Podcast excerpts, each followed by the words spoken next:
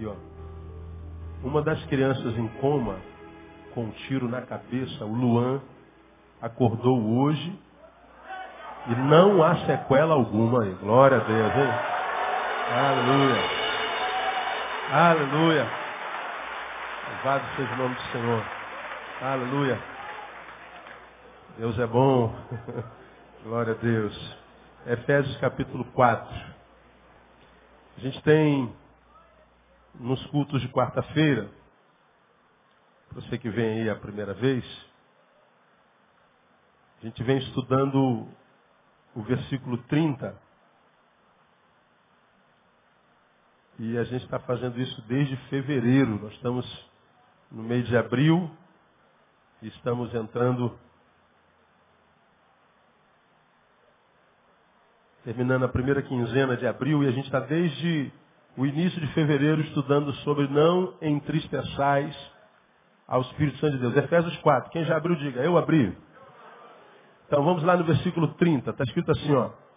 E não entristeçais o Espírito Santo de Deus, no qual fostes selados para o dia da redenção.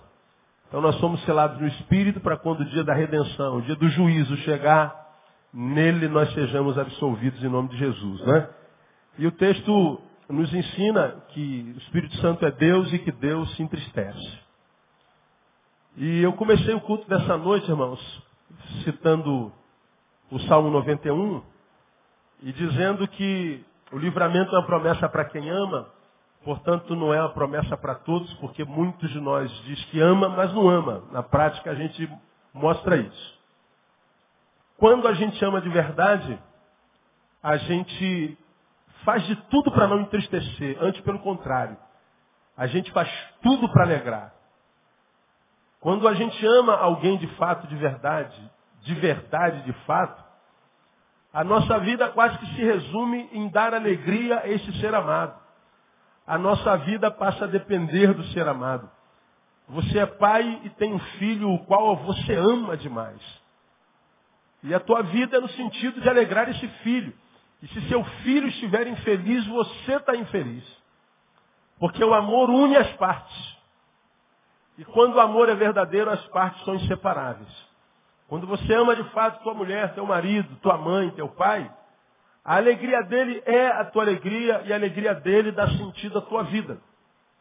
Então, a, a mesma coisa acontece no relacionamento com Deus. Quando nós o amamos, nós vivemos para alegrá-lo e a Bíblia diz que a gente não deve entristecê-lo e quando a gente o entristece, além de colhermos frutos ruins, estamos em pecado, porque a Bíblia diz, não o entristeçais. Não é? E nós aprendemos ao longo desses meses, fevereiro, março e parte de abril, como é que a gente entristece o Espírito Santo de Deus. Versículo 17. Portanto, digo isto e testifico no Senhor para que não mais andeis como andam gentios. Como? Na vaidade da sua mente, ou seja, na futilidade do seu sentido. Como é que a gente entristece a Deus? Quando a gente tem mente fútil. Nossa mente não produz nada bom. Nossa mente não está envolvida com nada grande. Nossa mente não tem nada que presta. A gente não, não, não usa os neurônios, os milhões de neurônios que Deus nos deu, e não deu para absolutamente mais nenhuma criatura no universo, senão só para o ser humano. A gente não usa nada de útil, nada para o bem, nada de útil. Vivemos uma vida fútil, uma mente pequena. Uma mente que está voltada só para o corpo, para a carne, para o prazer. E nunca em projetos grandes, em projetos nobres, em projetos edificantes. E aí vem Deus e diz assim, ó, quando a sabedoria que eu lhes dei é uma sabedoria morta, não é usada para nada, vocês me entristecem. Porque vocês vivem aquém da possibilidade de vocês. Né? A gente sabe a mente que a gente tem. Né? Por exemplo, quando você diz assim, ah, eu tenho um sonho. Mas nem corre atrás do sonho porque acredita que o sonho é grande demais para você. Ah, é muita areia para o meu caminhãozinho. Você está pecando gravemente. É, se submetendo a esse complexo de inferioridade, julgando ser menor do que aquilo que Deus criou você. Você é grande. E mais, muito maior do que pensa. E seria muito bom que nós todos acreditássemos nisso, para que a gente entendesse que a gente pode viver a, a, acima da nossa capacidade. Porque ele diz assim, ó, que Deus pode fazer muito mais, abundantemente além daquilo que a gente pede ou pensa. Então Deus falaria assim, Neil, pensa numa coisa grande aí. Tu pensa, pois é, eu posso fazer muito mais em você, através de você e com você. Agora, quando a gente não acredita nisso, nossa mente está sempre pequenininha. Você pode ser o presidente da empresa, mas está satisfeito em ser a faxineira. Ser faxineira é um trabalho digno. Mas se você pode ser mais do que isso, e não é, por não acreditar que possa, você é uma faxineira que entristece a Deus. Você é, é um soldado e podia ser um coronel. Você é um enfermeiro e podia ser médico. Você é um camarada que odeia, mas podia amar. Você é alguém que se entregou à tua imagem e podia ser mais bonito. Você está aqui em qualquer instância da vida, você entristece a Deus. Aprendemos também que a gente entristece a Deus com o que está no versículo 18 entenebrecidos no entendimento, separados da vida de Deus pelo que? Lembra mim? Ignorância. Então, ignorância entristece ao Senhor. E a palavra ignorância aqui não é, é a palavra que poderíamos usar de chamar os outros de burro. Fulano é burro. Não existem seres humanos burros. E o burro não tem nada de burro, não é? A, a ignorância aqui, a qual o texto alude, é aquela falta de conhecimento que nós temos por falta de esforço. A acusação aqui não é de nós não sabermos. A acusação aqui é de não sabermos porque não nos esforçamos para tal. Isso aqui é que Deus acusa a gente. Então, eu poderia conhecer um pouco mais a Deus, eu poderia conhecer um pouco mais a palavra, consequentemente, conhecendo a palavra de Deus, conhecer os seres humanos, conhecer melhor a minha geração, ser um, um melhor diagnosticador do meu tempo, ser alguém mais contemporâneo, que tenha uma linguagem melhor, que consequentemente seja mais usado por Deus. Mas Deus não me usa porque eu sou acometido de ignorância por causa de preguiça. Isso entristece a Deus. Falamos sobre isso duas ou três quarta-feiras. Continuamos lendo o versículo 18, entenebrecidos no entendimento, separados da vida de Deus pela ignorância que há neles, pela dureza de seu coração. Então falamos que a dureza de coração entristece a Deus. Né? E porque o coração endurecido, é, sobretudo, é a comprovação indiscutível de que a obra do Espírito Santo foi desconstruída na vida de um servo de Deus. Porque nós lemos lá em Ezequiel que Deus disse lá que ia tirar o coração de pedra e colocar um coração de carne. Deus ia transformar esse homem empedernido, duro, embrutecido, num ser humano aquecido, caloroso, solidário. Então a vontade de Deus para o ser humano é que o ser humano seja cada vez mais humano. Vou falar sobre isso hoje. Né? Agora, quando o nosso coração endurece, a gente entristece a Deus. E eu falei por quê. E na última quarta-feira, eu continuei lendo o versículo é, 18 e falei sobre dureza de coração. Vamos continuar lendo, melhor dizendo, o versículo 19 e vamos ver hoje uma outra forma como nós entristecemos o Espírito Santo. Versículo 19. Os quais, tendo se tornado o quê? Quem pode ler para mim? Em o quê? Insensíveis. Então se tornaram insensíveis em consequência disso. Entregaram-se à lascívia para cometerem com avidez toda sorte de impureza. Olha que coisa interessante. A dureza do coração tornou o ser humano insensível. Então, qual é o outro sentimento que entristece a Deus? Insensibilidade. Diga insensibilidade. Insensibilidade. Isso entristece a Deus. Agora, olha que coisa interessante. Como é que a Bíblia traço diagnóstico, perfil de uma pessoa, de uma comunidade, de uma sociedade que está perdendo a sensibilidade, cujo coração está se empedernindo, cuja humanidade o está deixando. Está no versículo 19. Tendo se tornado insensíveis, entregaram-se à lascívia para cometerem com avidez toda sorte de pureza. A insensibilidade gera enfermidade sexual, deformidade sexual. Eu achei isso impressionante. Uma das maiores doenças da sociedade contemporânea é a deformação da sua sexualidade. E eu não vou falar sobre sexualidade hoje, eu vou falar sobre insensibilidade. Sexo é uma coisa que nós andamos na cabeça o tempo inteiro, quando a gente é saudável.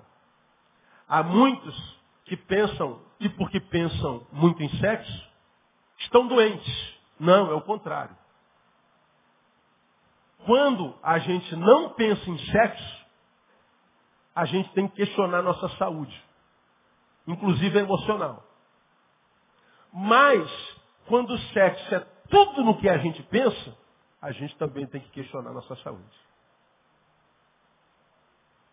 Esse texto, ele traz uma, uma informação impressionante para a qual, mesmo 20 anos pregando o Evangelho, eu nunca tentei para ela. Que a insensibilidade ou a desumanidade faz com que a minha sexualidade adoeça. Porque num ser humano normal, a sexualidade faz parte dele. Mas quando a gente perde a sensibilidade, a sexualidade domina ele. E é impressionante como lidando com gente, a gente vê o quanto a gente está doente nessa área sexual. Aqui, ó, certamente me ouvindo, ou lá na, lá na, na, na internet, tem gente que está viciada em pornografia.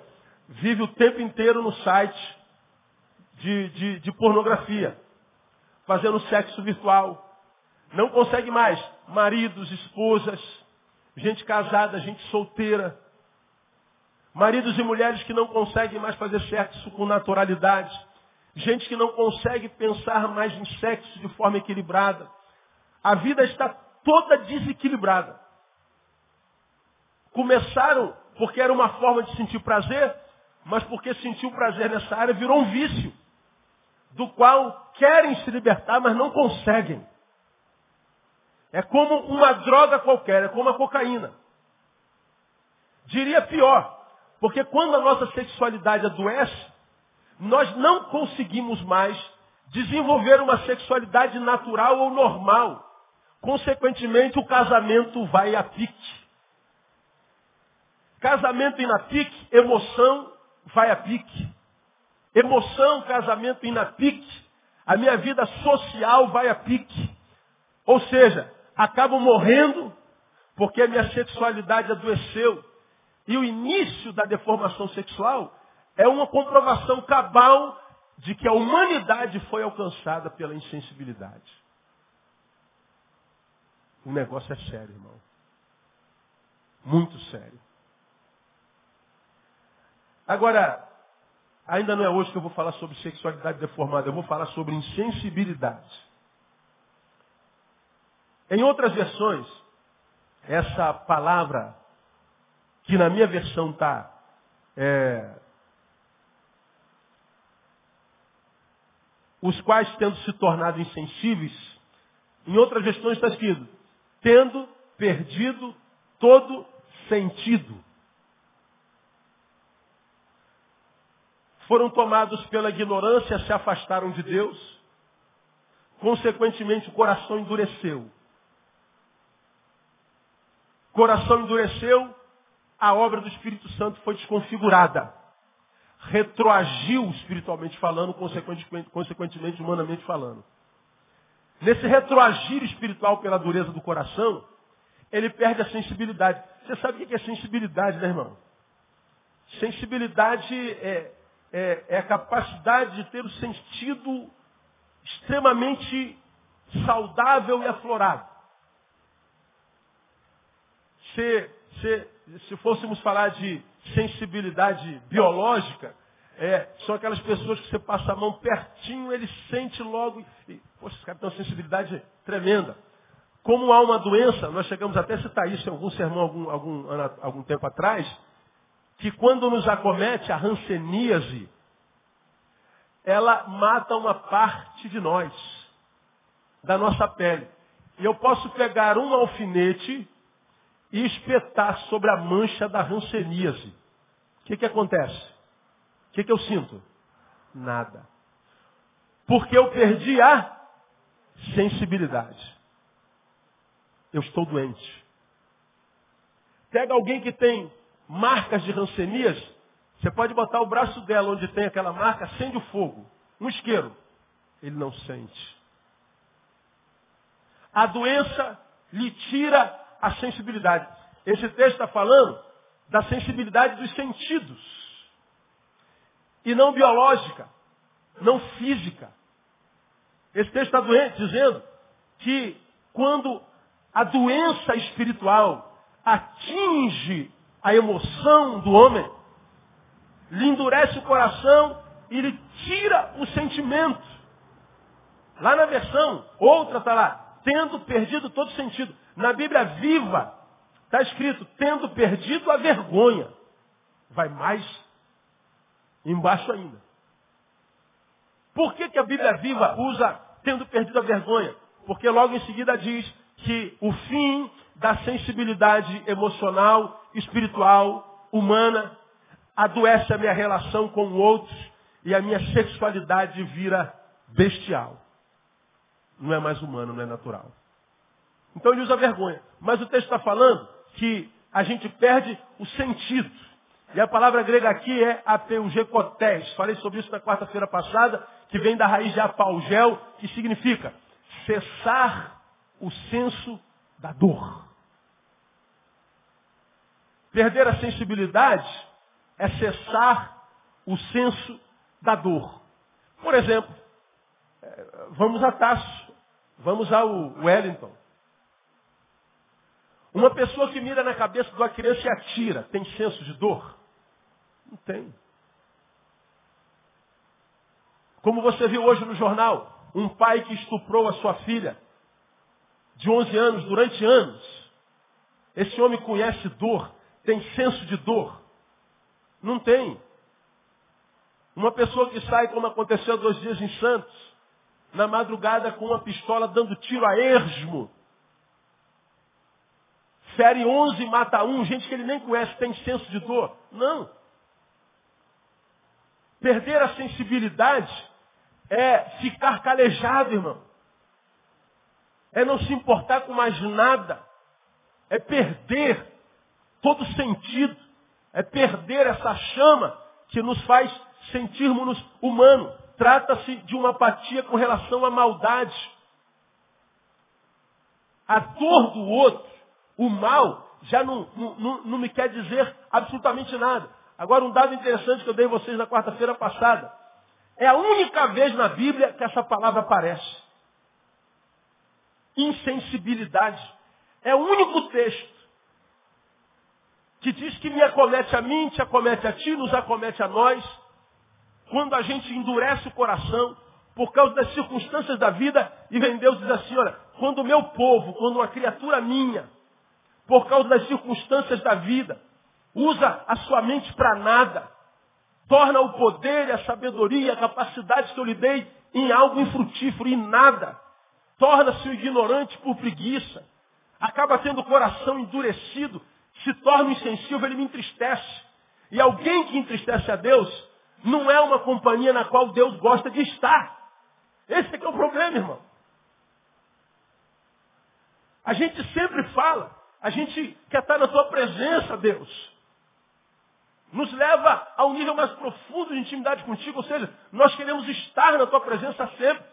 Sim, porque a presença de Deus é sempre uma presença muito agradável e abençoadora. Amém ou não? Amém. Agora, será que a minha presença é agradável para Deus? Quando eu canto, leva-me a tua presença. Vamos olhar da perspectiva de Deus. Ô Neil, você quer vir à minha presença, mas a tua presença, cara, me faz mal. Eu olho para você e me entristeço. Eu olho para a vida que você está vivendo e eu não tenho prazer em estar aí. Agora, como a gente não tem como não estar na presença de Deus, porque toda a terra está cheia da sua glória, diz a palavra, seus olhos estão em todo lugar, diz a sua palavra, eu posso estar na presença de Deus, mas na presença de um Deus não manifesto. Eu estou na presença dele, ele está na minha presença, mas a presença dele não se manifesta. Eu tenho a sensação, portanto, que eu não estou na presença dele porque eu não tenho mais nada dele. Nada dele é gerado em mim, a minha vida está vazia, a minha vida está completamente arrasada. Mas o nosso problema é que geralmente a gente o culpa, a gente acha que ele que é o culpado. E esse texto me ensina que não. Quando, irmão, eu perco a sensibilidade, eu entristeço o coração de Deus. Quando a dor do outro já não me diz nada.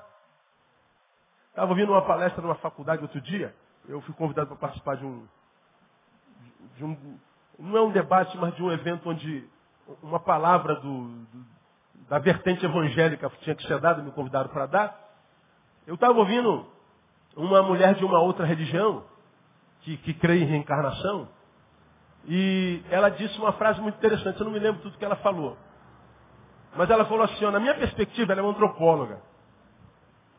Existe uma forma muito poderosa, por exemplo, de saber se um ser humano ainda é humano. Aí eu liguei, entendo, opa, isso eu gosto de aprender, essa área me, me, me agrada. E ela falou assim, veja como ele trata os animais. Concordo em grau, gênero e número. É uma forma de ver como é que o ser humano está na saúde emocional, a forma como ele lida com os animais. Todavia, eu aproveitei a fala dela para falar depois, citando a nossa antropóloga, eu falei assim, todavia, minha colega antropóloga, nós vivemos num nível tão ruim de humanidade que hoje é mais fácil a gente tratar bem um animal do que a gente tratar bem o quê? Um ser humano. Qual é mais fácil amar, um ser humano ou um animal? Animal. Então eu posso ser apaixonado pelo meu cachorro e ser um monstro. Como? O amor que eu dou ao meu cachorro é um jeito de eu exercitar meu amor porque eu odeio gente. Quando eu odeio gente, mas amo meu cachorro, eu também estou doente. Então, amar animal pode ser uma boa é, visão de humanidade, mas ela é falha. Agora, esse texto mostra pra gente, é palavra de Deus, não é do Neil, que eu tenho como saber, irmão, se a humanidade está fugindo de mim. Como é que está a minha sexualidade? Vamos deixar isso para mais adiante. Não falha. A palavra aparece a única vez no Novo Testamento aqui. E essa palavra apaugel, que parece uma única vez no Novo Testamento, se refere, como eu falei na quarta-feira passada, a um processo lento de desumanização. Perder a sensibilidade é perder a humanidade. A gente perde a humanidade, se embrutece. E por que, que se manifesta na sexualidade? Porque a sexualidade no homem ou no animal pode ser desenvolvida só pelo instinto. Não mais o homo sapiens, mas o homo anima. O homo animal, o animal racional. Eu, para ter uma relação com o outro, eu não preciso amá-lo.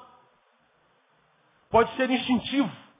Pode ser uma relação tão somente carnal. Mas quando o ser humano é humano, na nossa sexualidade, essa relação não devia ser só carnal. Essa relação devia ser social, espiritual, emocional. É assim que o ser humano faz sexo.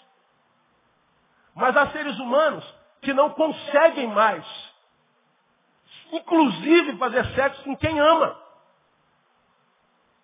Poderíamos dar um milhão de exemplos que a gente ouve. O sexo, ele precisa ser deformado. Ele precisa ser animalizado. Ele precisa passar pela anomalia. E essa é uma das é, é, características, características claras de que nós estamos vivendo um processo de animalização, de desumanização. E de, um, e de um animal irracional não se espera consciência. Quando eu olho, irmão, para a nossa sociedade, parece que. Cara, não é possível. A gente está ficando doido, cara. Está todo mundo doido. Está todo mundo louco, meu. Cada vez que a gente lê o jornal, a gente liga o jornal. Eu vou de manhã cedinho para academia, eu ligo o rádio, boto lá no meu amigo Ricardo Bochá. Aí já fico esperando, vamos ver a desgraça de ontem para hoje. A gente está tão acostumado com a desgraça que a gente já sabe que ela vem. E o pior, ela vem. Então esse processo de desumanização é inquestionável. Agora, nós falamos sobre isso na quarta-feira passada. Não é? Agora, o que mais a sensibilidade gera, a insensibilidade gera em nós, além disso que nós já ministramos aí na semana passada e essa é, é, recapitulaçãozinha que eu fiz hoje. O que mais que a insensibilidade produz em mim, pode produzir em mim, pode produzir em você? Oséias capítulo 6, vamos lá. Lá atrás no Velho Testamento.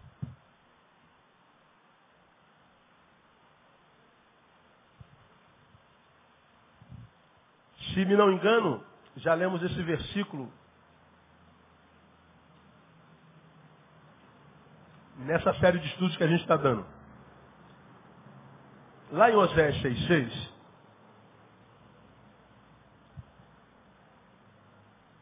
aliás, nem vou ler o 6,6, eu vou ler um pouquinho antes. Oséias foi ler profeta para um tempo em que o povo estava afastado de Deus. Cativo e próximo da restauração. Nesse capítulo 6, Oséias fala em nome do Senhor, versículo 1. E ele começa em nome de Deus, Deus falando através dele ao povo o seguinte: Vinde e tornemos para o Senhor. Ou seja, o povo estava longe. Porque ele despedaçou e nos sarará. Está falando do cativeiro. Fez a ferida e nos latará. Depois de dois dias nos ressuscitará. Ao terceiro dia nos levantará e viveremos diante dele. Alusão ao Messias. Aí o texto diz: Conheçamos ele, é comigo. Prossigamos em conhecer ao Senhor. A sua saída como a alva é certa, e ela a nós virá como a chuva, como a chuva serôdia que rega a terra. Aí lá no versículo 6 diz: Pois misericórdia quero e o que mais? E não sacrifício. O que, que ele quer mais? Conhecimento de Deus mais do que o local. Após mim, misericórdia quero. Misericórdia quero. Misericórdia quero. Eu não estou ouvindo. Misericórdia quero. Isso. E não sacrifício. Conhecimento de Deus. E não holocausto. Olha aqui que Deus está falando do seu povo. Você vê que o texto faz uma alusão ao Messias, portanto, o povo de Deus é povo de Deus em qualquer tempo. Neil, o que eu quero de você? Misericórdia. Neil, o que eu quero de você? Conhecimento de Deus. Que você me conheça. Ele usa Oséias para dizer, conheçamos e o quê? Prossigamos em conhecer o Senhor. Ele está dizendo assim, gente, vocês conhecem ao Senhor? Aleluia! Glória a Deus! O que você vai fazer agora? Continuar conhecendo. Qual é o problema de muitos de nós? A Bíblia diz que o temor do Senhor é o quê? É o quê? Princípio da sabedoria. Pois é, alguns de nós conhecem a Deus e param no princípio. Eu já temo ao Senhor. Temer ao Senhor não basta para Deus. Porque o temor revela para Deus que eu iniciei um processo de relação com Ele. Por isso eu temo. Mas Ele está dizendo, olha, você tem que me conhecer mais, mais e mais. Quando eu o conheço, eu descubro que Ele quer de mim não é holocausto, não é liturgia, não é sacrifício, não é culto congregacional o tempo inteiro. O que Ele quer de mim é misericórdia. Misericórdia é, é, é, é, é uma palavra que demonstra o que Deus é, porque é o que Ele teve de nós. Eu só estou de pé, vivo, respirando, porque eu estou debaixo da misericórdia. Você só foi para o trabalho hoje e voltou e está aqui recebendo de Deus, porque você está debaixo da misericórdia. Porque a Bíblia diz que se não fosse as misericórdias do Senhor, nós já teríamos o quê? Sido consumidos. Eu só estou em pé, vivo, por causa da misericórdia. Entende? Deus está dizendo assim, Neil, já que você está em pé por causa da misericórdia, o que eu quero de você é que você perpasse essa misericórdia. Tem a ver com a oração que Jesus nos ensinou. Pai nosso que está nos céus, santificado seja o vosso nome. Venha a nós o teu reino. Seja feita a sua vontade. O pão nosso cada dia nos dá hoje. Aí diz lá, perdoa as nossas dívidas, assim como que nós perdoamos aos nossos devedores. Ou seja, faz comigo assim como eu faço com ele.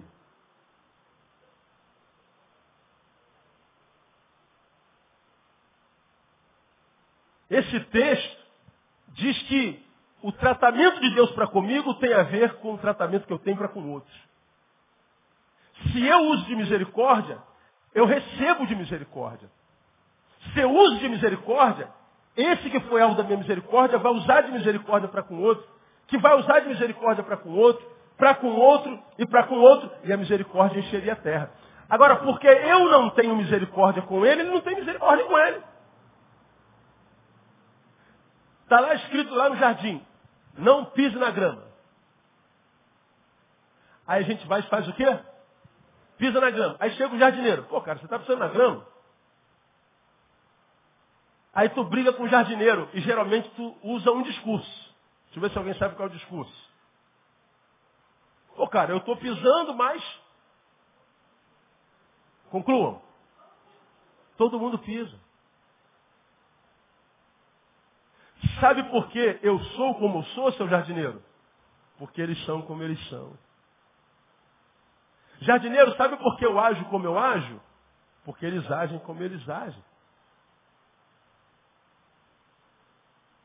Sabe por que eu arrebento, jardineiro? Porque eles me arrebentam também. Sabe por que, eu firo todo mundo? Porque eles me ferem. Sabe por que, que eu ando na contramão, no respeito sinal?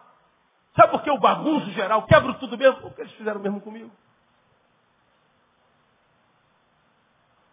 Nós nos tornamos a imagem e semelhança da sociedade na qual nós estamos plantados. Quando o Senhor diz assim, olha, no meio dessa humanidade de 7 bilhões de, de habitantes, de gente, eu escolhi um povo a quem quis chamar de meu. Vós não escolhestes a mim, eu vos escolhi a vós. E eu chamei vocês para viverem uma vida diferente. Para que vocês não fossem o reflexo do que fazem com vocês, mas do que eu fiz com vocês. E o que, que eu fiz com vocês? Usei de misericórdia. Ah, mas ele não usou. Usa tu com ele. O que eu quero é misericórdia. Eu não quero que ele te, te, te pisou na grama, tu vai lá, pisa na grama dele, aí domingo você vem. Estou apaixonado por ti. Estou apaixonado. Não dá mais para viver. Aí chora. Sente. Chega depois do culto, pisa na grama de novo. Qual é o problema disso, irmão? A gente acredita que a vida que Deus julga em nós é a vida do domingão. Não dá mais para viver, não é, irmão? Ele julga o cara que pisa na grama.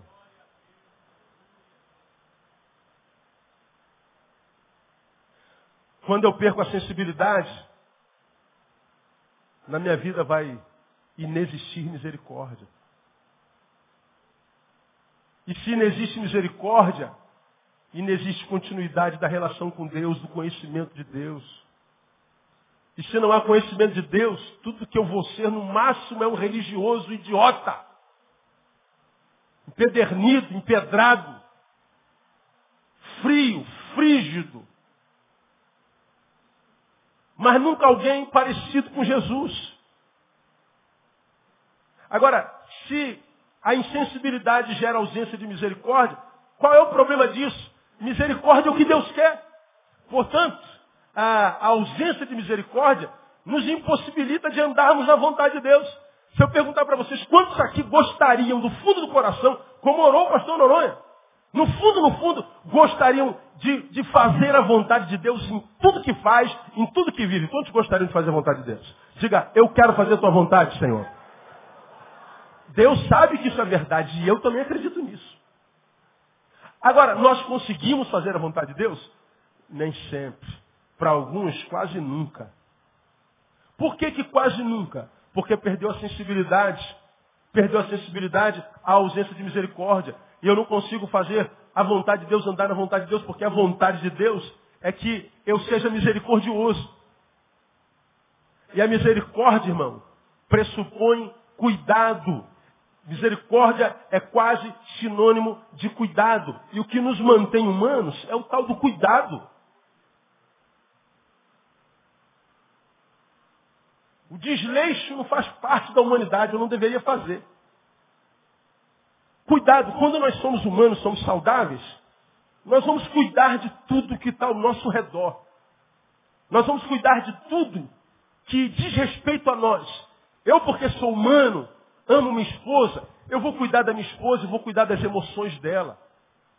Vou fazer de tudo para que ela, porque eu a amo e ela sou eu, ela não sinta dor. Como esposa, vou cuidar do marido, do filho, vou manter os amigos, vou tentar ser alguém que consegue lidar com a sociedade, com a natureza, com o meio ambiente, com, com os animais, com tudo, numa relação de cuidado o ser humano saudável, ele é marcado, ele é tatuado. Ele é embevecido, embebedado pelo cuidado. Uma pessoa quando está em equilíbrio, quando ele está saudável, ele vive em equilíbrio com tudo. A gente começa a desequilibrar quando a gente começa a adoecer. A saúde em qualquer área da vida está no equilíbrio. E o equilíbrio pressupõe cuidado. Quando eu estou em processo de insensibilidade, portanto de desumanidade, eu vou perdendo o sentido da dor, eu vou ignorando tudo, eu não leio mais as placas, piso, porque sou refém deles, não sou mais refém de Deus, sou aquilo no que eles me transformaram, não sou mais aquilo no que Deus me transformou. Deus me formou e o outro me deformou. Eu sou, eu sou, eu sou refém das circunstâncias. Pois é, porque perdeu a misericórdia, perdeu o cuidado. Quando a gente luta para que não perca a sensibilidade, quando a gente percebe a luz de uma revelação dessa que Deus está dando para você hoje, de que eu sei que estou perdendo sensibilidade, quando a minha sexualidade começa a descer, pô, cara, então tem que ficar ligado, meu. Tem alguma coisa deformando em mim, e eu sei que eu posso virar um monstro. Os monstros, irmãos, não nascem prontos. Eles são formados dia após dia. Quase todos os monstros, como quase todos os seres humanos, nascem anjos. Aspas. Porque uma criancinha a gente chama de quê? De anjinho. Esse anjinho se transforma num monstro. Como? Dia após dia, mês após mês, mês após ano, ano após ano. Se a gente não cuidar da gente, acontece com a gente. Como eu tenho dito aqui duzentas vezes por culto, quando você pega você ontem, bota do lado de você hoje, veja se está a mesma coisa, cara. Hoje eu estava vendo aquele, aquele vídeo do menino, eu falei para vocês no início do culto. Vi o ódio brotando dentro de mim. Desgraçado, miserável. Como pode matar criança? A Bíblia aberta na minha frente. E eu pauso na hora a bendita da fita e falo, cara, o que, que você está fazendo, meu? Olha o que, que você está, olha o que, que você está jogando para a vida. Olha o que você está vomitando aí. Esse ódio, essa indignação, essa ira, ela, ela pode passar por você, mas cuidado, ela pode se alojar. Alguns de vocês escandalizam porque ouvem que eu me iro. A ira é o pressuposto bíblico. A Bíblia diz irai-vos. Então dá licença. Agora diz, cuidado com o que você faz quando está irado. Irai-vos, mas não pequeis. Está irado? Não faça nada. Senta, cala a boca, tranca o quarto e só produza quando a ira passar. Porque se você produzir com ira, você peca. E às vezes a gente está sendo ó, bombardeado pelas informações da televisão, pelas informações do jornal, pelas informações do, do vizinho maldito, do, do, do, patrão injusto, do empregado ladrão e do, abusado do ônibus, do violento do trem e do, sem vergonha da rua. Isso tudo vai jogando dentro da gente sentimentos malditos e a nossa vida vai murchando por dentro. E a gente não sabe por quê.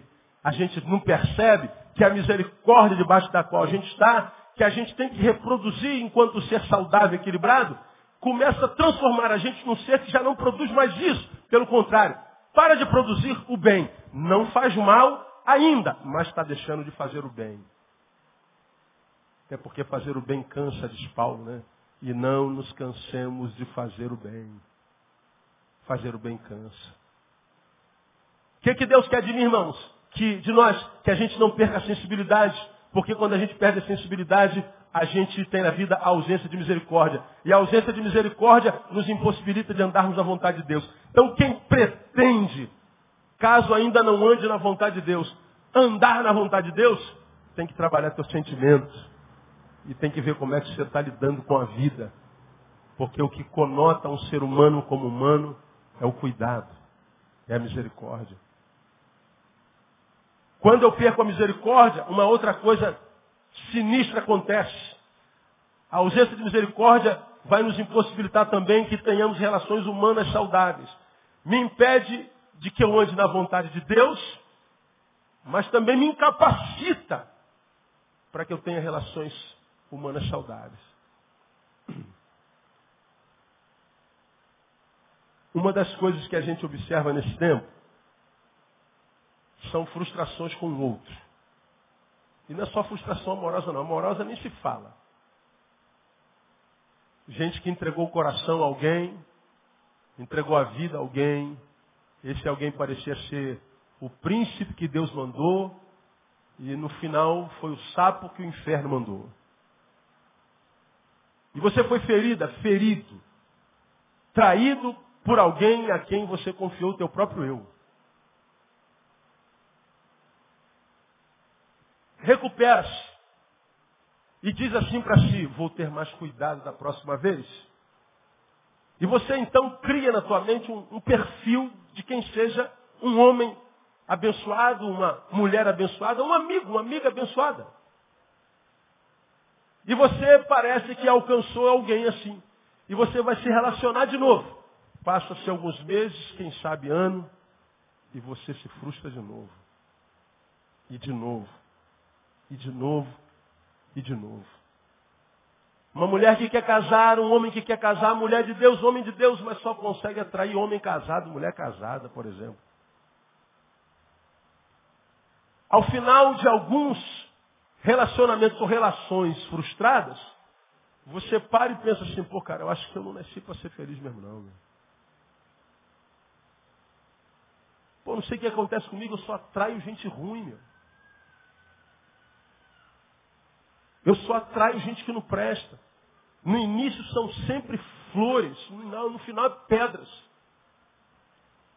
A pessoa está frustrada, e geralmente quem frustra-se sempre assim, não só no amor, frustra-se em relacionamentos de amizade.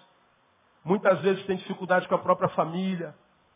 Tem gente que se torna o marginal social. Ele não consegue se alocar em relacionamento algum. Não consegue mais andar em comunidade. Toda a coletividade na qual está quebra. Incapacidade de desenvolver relações humanas. Por que, que não consegue? Por uma simples razão. Hoje, em grande escala, o bem que a gente faz o outro, na verdade ele não merece. Para fazer o bem, só se for com misericórdia. Misericórdia é graça. E graça é o quê? Favor e merecido. Quando a gente traça um perfil, a gente constrói um perfil de uma pessoa que a gente imagina ser o ideal.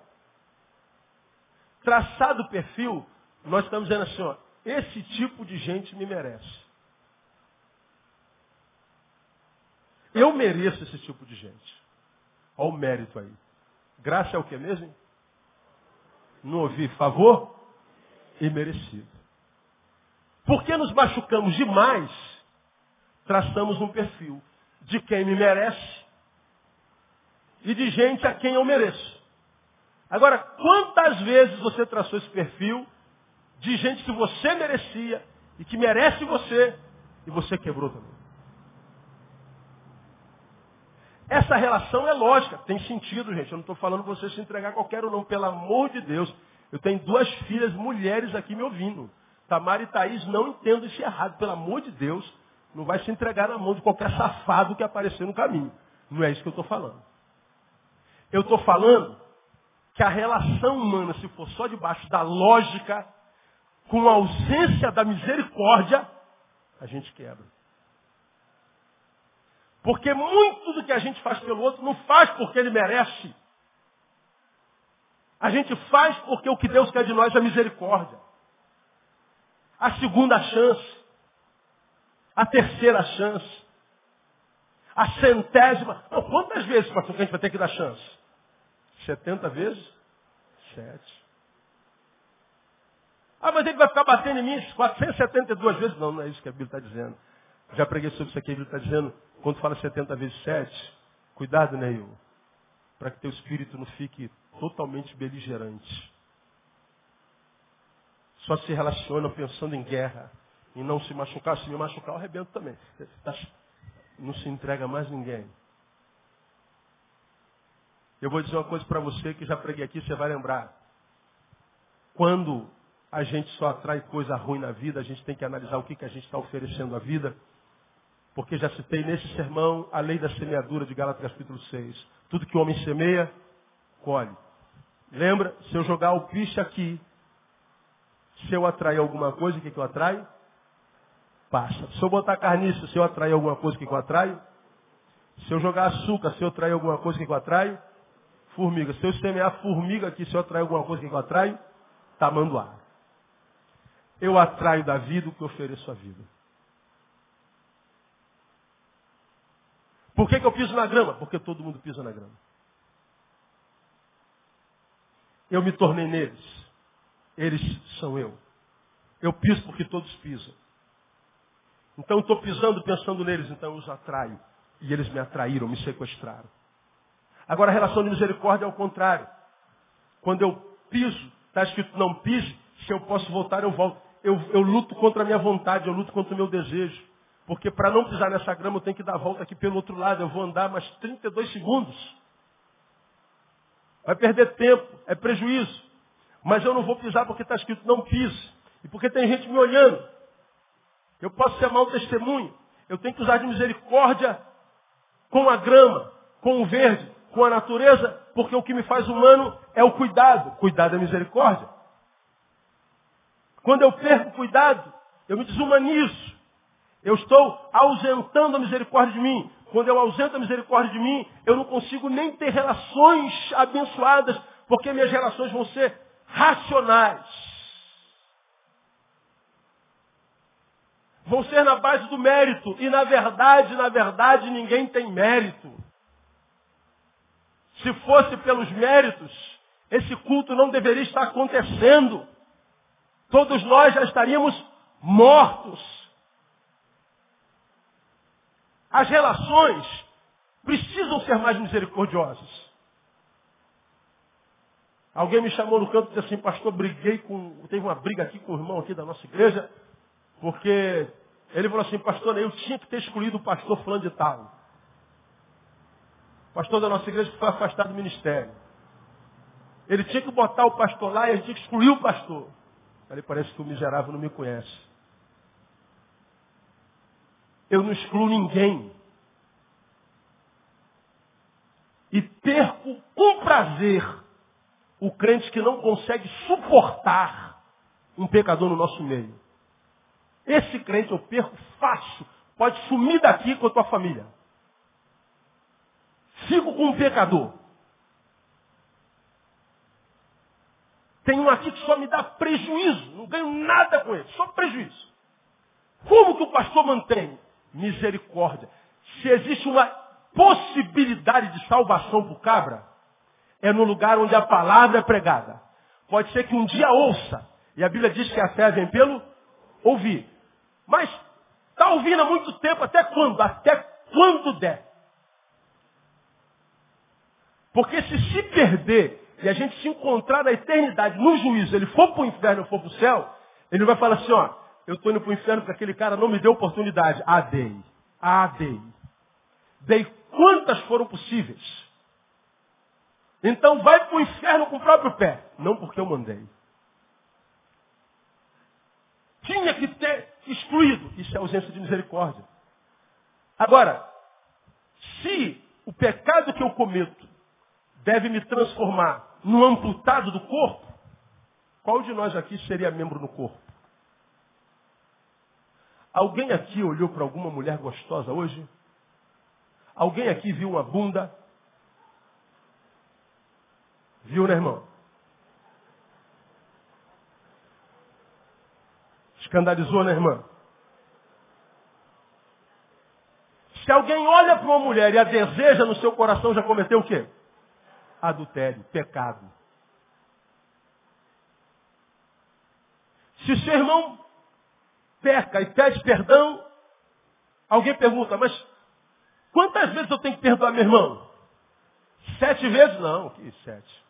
Setenta vezes sete. Ou seja, você tem que perdoar a vida inteira. Porque se ele for dos nossos, ele vai e volta, vai e volta, vai e volta, ele acaba ficando.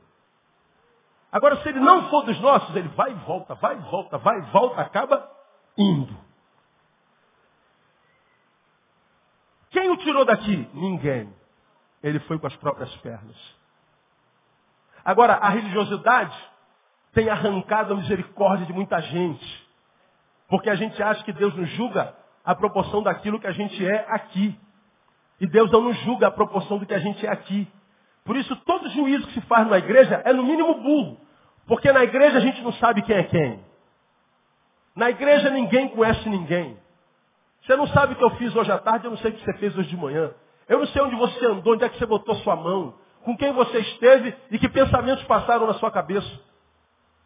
Agora, todo juiz que a gente encontra empedernido, empedrado, sem misericórdia, no caminho, ele acha que tem direito de julgar o outro por aquilo que ele é no templo, no dia do culto, no dia da reunião. Mas ele não sabe que Deus conhece os intentos do seu pensamento, do seu coração. Então, irmão, quem se enxerga, você já aprendeu, só pode usar para o outro com misericórdia. Nós não podemos, porque se eu perco a misericórdia, perdi a sensibilidade. Estou tendo prejuízo. É, é Neil, a lógica diz o quê? Dá um pé no traseiro dele bota para fora. É, seu, é, você tem direito a fazer isso. Mas um dos teus direitos é abrir mão do teu direito e usar de misericórdia. Essa é a parábola do servo incompassivo. O cara devia um milhão, não, o patrão perdoou. Ele saiu feliz, encontrou o cara que devia um real. Ele oprimiu. Aí ele é chamado, pô, cara, eu te perdoei um milhão, tu não perdoou um real, meu? Pois bem, agora você vai pagar e vai pagar mais ainda. Porque faz comigo, Senhor, da mesma forma que eu faço com ele. Muitas vezes, quando a gente perde a sensibilidade, o sujeito fala assim, isso é conivência com o pecado. Não, não é não, irmão. Isso é misericórdia com o pecador. E só quem pode julgar os corações é Deus.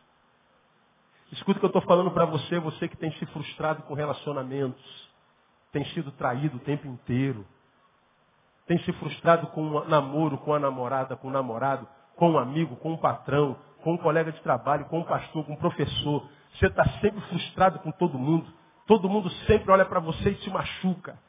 Tenta olhar um pouquinho menos para eles e tenta olhar um pouquinho mais para si. Que talvez você ache onde é que está o problema.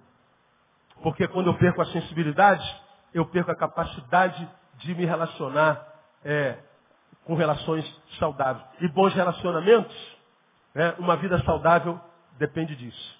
Para a gente terminar, 2 Coríntios capítulo 7.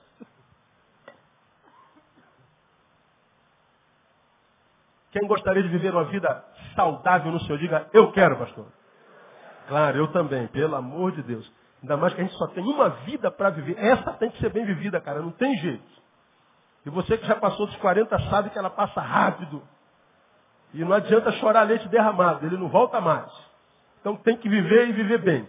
E uma vida saudável depende de bons relacionamentos. Não é questão de escolha, não. É uma dependência. Foi o Senhor quem disse, não é bom que o homem esteja o quê? Só. Acabou. Então você depende do outro. 2 Coríntios, capítulo 7, Paulo fala uma coisa simples, mas tremenda.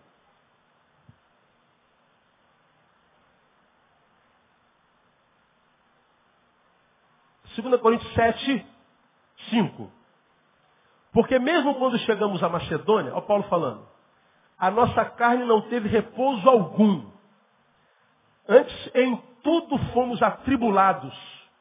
Por fora combates, por dentro o quê?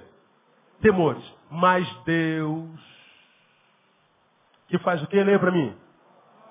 Que consola os abatidos. Diga assim, Deus consola os abatidos. Quem acredita nisso, diga amém. Diga assim, teu Deus é consolador. Diga para ele, para o irmão que está do seu lado. Pois bem, vamos ler o restante do versículo. Mas Deus, que consola os abatidos, nos consolou como? Com a vinda de Tito. Deus consola os abatidos. Qual a metodologia dele? O homem. Tito. Relacionamento. Deus consola o teu servo. Aí a campanha toca. É. Ô irmã, Pai do Senhor. Uma xicrinha de açúcar para me emprestar aí, acabou. Moro aqui na terceira casa. Pô, vizinha, puxa vida, pô. Eu estava em oração, estava no quarto pedindo a Deus. Estava no maior óleo com Deus e a senhora, ah, vai te catar, dona. Não tem açúcar não. Puf! Tá, tá entendendo? Não? De repente a, a vizinha pidona era a consolação de Deus. Aquele telefonema que chegou naquela hora, o torpedo, era a consolação de Deus. Mas a gente acha que o método de Deus é sempre fenomenológico, é sempre fenomenal, é sempre sobrenatural. Não, o método de Deus é o homem. Agora, a gente não tem relação de misericórdia. Se ele me machucou, eu machuco. Se ele me deu prejuízo, eu lhe dou prejuízo. Se ele denigriu meu nome, eu denigro dele. Se ele bateu na minha face, eu bato nas duas dele. E que negócio de misericórdia, nada. Você está pensando que eu sou o quê? Aqui se fez, aqui se paga. Pois é, essa é a lógica do homem sem sensibilidade. Na lógica de Deus, não. Relacionamentos, irmãos. A gente precisa de relacionamentos. Você não tem como se relacionar com todo mundo, muito menos eu, e a gente não tem como se relacionar com todo mundo. Mas a gente tem que se relacionar com alguém. Porque o outro é o método de Deus para gerar em nós uma vida saudável. Agora, se eu perco a sensibilidade, a misericórdia se ausenta, as relações ficam muito racionais a gente não consegue sair do macro para o micro, do coletivo para o particular. A gente mistura tudo, a gente acha que o do macro é do micro, do micro é do macro, a gente confunde tudo, embola tudo, a gente não consegue separar. Porque na nossa igreja aconteceu algo muito interessante. Tem um, um tem um, um, um irmão que é cabo do exército. E ele está liderando um, um ministériozinho na igreja esse ano. Um dos liderados dele é um coronel que trabalha no mesmo quartel que ele. Mas como aqui o cabo é líder, qual deve ser a postura do coronel aqui? Submissão. Agora, quando chega no quartel, quem é que se submete? O cabo. Há algum problema nisso? Nenhum. Todo problema para quem perdeu a sensibilidade. Ele não sabe separar as coisas. Se esse cabo não for maduro, Ele vai querer aproveitar que o coronel está debaixo dele. Tá, moleque. Ou então vai chegar no quartel, ele vai esquecer que é cabo e vai achar que está na igreja. E não vai se submeter. Ele não é bom de relacionamento, sabe por quê? Perdeu sensibilidade. Não há misericórdia. Tenho me encontrado com tanta gente, irmãos, que se mete tanto na vida dos outros. Fulano é isso, fulano é aquilo. Aprenda a me ouvir uma coisa, quando você se encontrar com alguém, fulano é isso, fulano é aquilo, fulano é isso, fulano é aquilo, na verdade o que ela está dizendo é o seguinte, eu, eu, sou, eu não sou aquilo, eu não sou como ele, eu não sou, eu, eu, eu. E quando você vê gente falando eu, eu, eu o tempo inteiro, vaza. Vaza. A relação é desigual. O outro até considera, mas bem menos do que o meu eu. Bobagem. Fique sozinho. Porque vai aparecer alguém que vai te ajudar a melhorar, a ser quem você é. Trate melhor. Peça misericórdia. Você vai ver que você vai oferecer a vida sem perceber um produto melhor. E quando a gente oferece um produto melhor, a gente atrai coisas melhores. Vamos ser como o salmista do capítulo 1. Será como a árvore plantada junto a ribeiros de água, a qual dá seu fruto na estação certa, própria, e tudo quanto fizer, diga, prosperará. Essa é a promessa de Deus para a tua vida será como uma árvore plantada junto a ribeiros de águas. E não como uma árvore plantada no deserto. Tudo é árvore. Mas junto ao ribeiro de água, ela dá fruto na estação própria. Tudo quanto faz prospera. E a prosperidade não é só financeira, irmão. É. Você se decepciona pouco. Pouco. Você se frustra pouco. Você leva menos facada. Você se liberta da opinião do outro. Você sabe que tem gente que não vai com a tua cara, não sabe disso? Você sabe que tem gente que fala mal de você, não sabe? Você sabe que tem gente que tem inveja de você. E a despeito de saber que é inveja, que é despeito, a opinião que ela emite sobre você te adoece. Estão falando mal de mim. Poxa, falaram de mim naquela rodinha, me criticaram lá e você sabe quem são aquelas pessoas e ainda assim você perde um dia inteiro pensando nelas. Leve elas para a cama, dorme com elas, acorda com elas. não entendo, cara. Você sabe quem elas são, por que está adoecido, meu? Você saber quem você é no coração de Deus, tem a sua consciência limpa, teu coração limpo, porque quem te julga é Deus. Você sabe que você não é procrastinador, que você não é preguiçoso, não é vagabundo. Você sabe que tipo de vida você vive com Deus no caminho, eles não sabem. Como já ensinei a vocês, a gente não conhece ninguém, a gente imagina outro. Vocês não me sabem, vocês me imaginam. Eu não sei vocês, eu imagino vocês. E todo conceito que a gente emite pelo outro é pela imaginação. No coletivo eclesiástico, pela postura dele na igreja mas não sabe nada que ele fez no dia inteiro. Todo juízo é irregular. O sábio seria não julgar ninguém. E a gente não sabe de nada. Isso é misericórdia. Quando a gente usa de misericórdia, a gente está usando da sensibilidade que Deus nos dá. Deus se alegra comigo. Ele me abençoa com mais misericórdia, graça sobre graça, como diz João. Favor imerecido atrás de favor imerecido. Portanto, é favor toda hora e a gente vai sendo bem sucedido em tudo quanto faz. E sendo bem sucedido nas relações, porque a gente vai atraindo gente boa. Tem gente que só atrai gente boa, cara. Impressionante, meu. Vai um bom, chega dois bons. Vão dois bons, chegam três bons.